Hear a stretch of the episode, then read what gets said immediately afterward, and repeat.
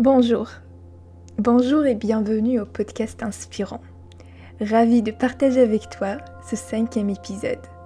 Aujourd'hui, on va parler émotion.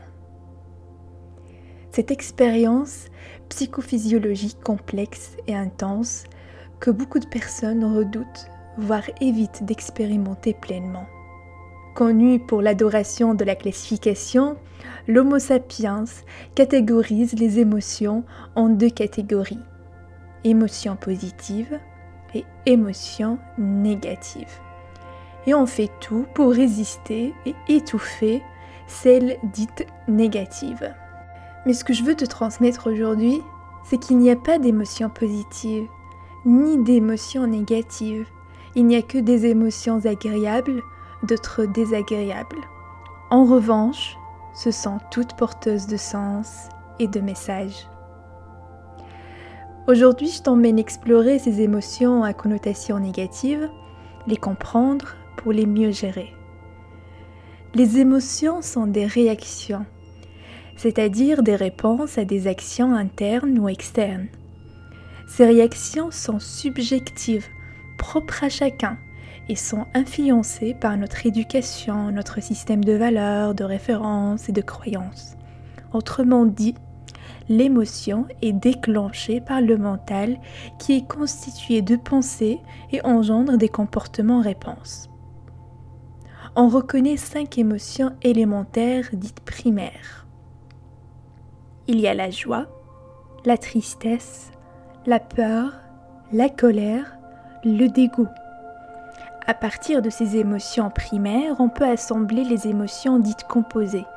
On peut en énumérer 15 compositions différentes. Par exemple, la surprise serait le mélange de la peur et de la joie.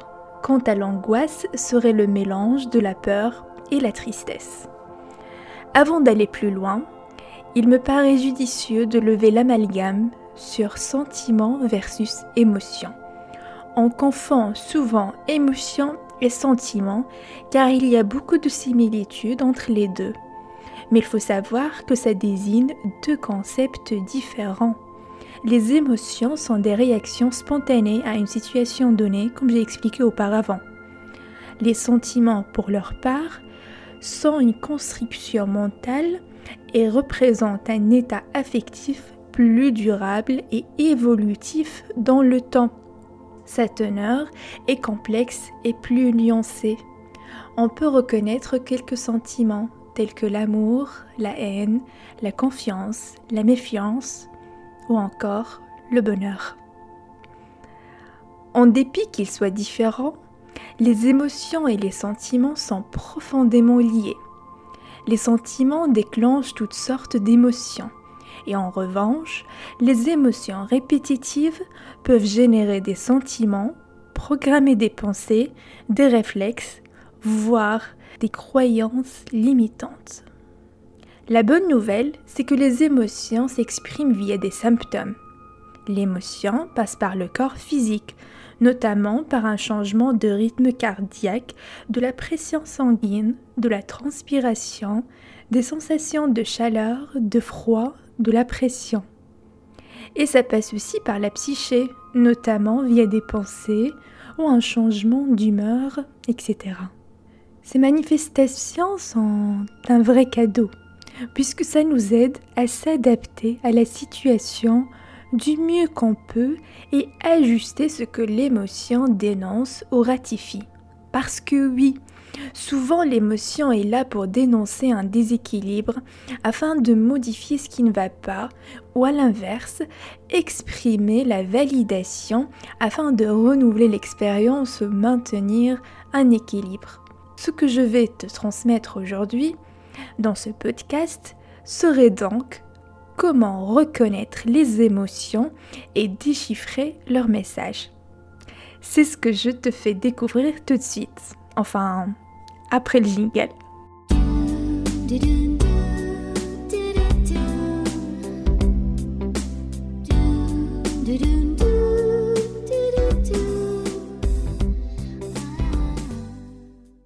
Comment reconnaître les émotions et déchiffrer leurs messages?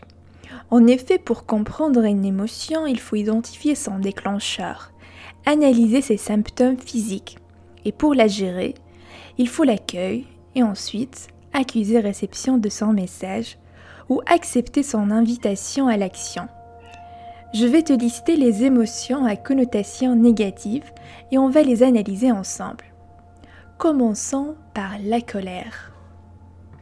La colère est déclenchée suite à la perception d'une situation qui menace l'intégrité physique, morale ou psychique de soi-même, d'une personne ou d'un groupe auquel on s'identifie, ou une situation dévalorisante associée consciemment ou inconsciemment à l'histoire personnelle. La colère se produit lorsque quelqu'un ou quelque chose s'oppose à nos objectifs, joue contre nous ou nous nuit d'une manière ou d'une autre. La colère se manifeste par des bouffées de chaleur, une pression sanguine élevée, une tension musculaire. La colère doit être exprimée d'une façon utile et constructive afin de mener un changement positif. Quand la colère est écoutée et accueillie, elle devient un moteur de communication, une invitation à retracer les limites et réinventer son monde. Et pour l'accueillir, il faut prendre le temps de la laisser passer sans résister et passer à l'action, au changement, une fois l'émotion est calmée. Passons maintenant à la peur. La peur est également associée à la perception d'une menace à notre sécurité personnelle et à notre identité. Il porte toutefois sur une situation spécifique, un danger concret et soudain à notre bien-être physique. La peur provoque de nombreuses manifestations physiques. Accélération du rythme cardiaque, sensation de froid, sensation d'étouffement, gêne abdominale. Parfois la peur peut se montrer stimulante ou au contraire bloquante. La peur est muée à nos jours, s'avère trompeuse des fois. En tout cas, comme toute émotion, il doit être écouté, car avec un peu de recul, on peut mettre la main sur des croyances limitantes ou des blocages.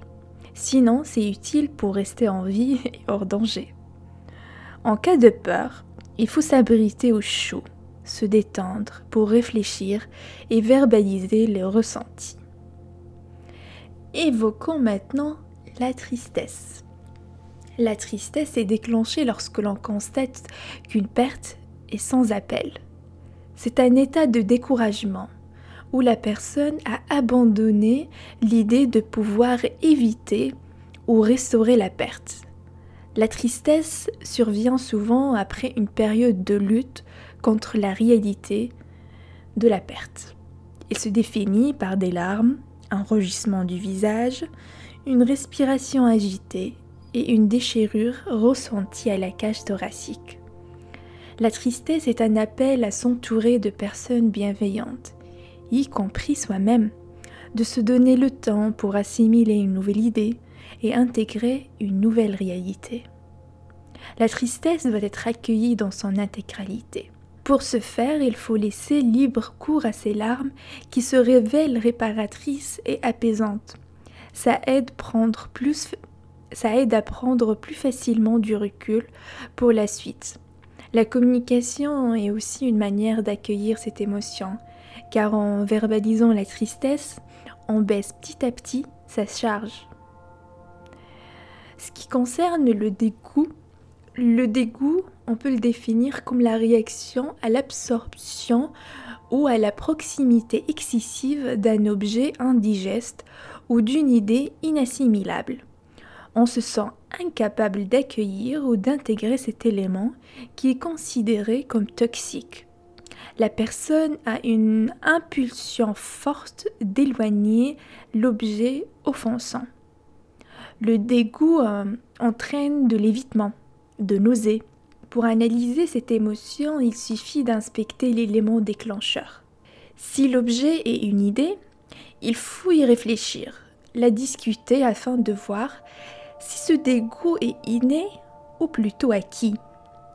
Si c'est une personne, il faut mettre le doigt sur que cette personne peut représenter ou inspirer et pourquoi ce ressenti envers cette représentation. Cette émotion permet de se connaître mieux. Pour les émotions composées, faut alors commencer par décomposer l'émotion et comprendre ces éléments en se basant sur ce que j'ai expliqué tout au long de ce podcast. Pour les émotions composées, faut alors commencer par décomposer l'émotion et comprendre ces éléments en se basant sur ce que j'ai expliqué tout au long de ce podcast. Par exemple, l'angoisse est le mélange de peur et de tristesse. Cette peur est associée à la perception d'une menace à notre sécurité personnelle, à notre identité, dans un avenir proche ou lointain.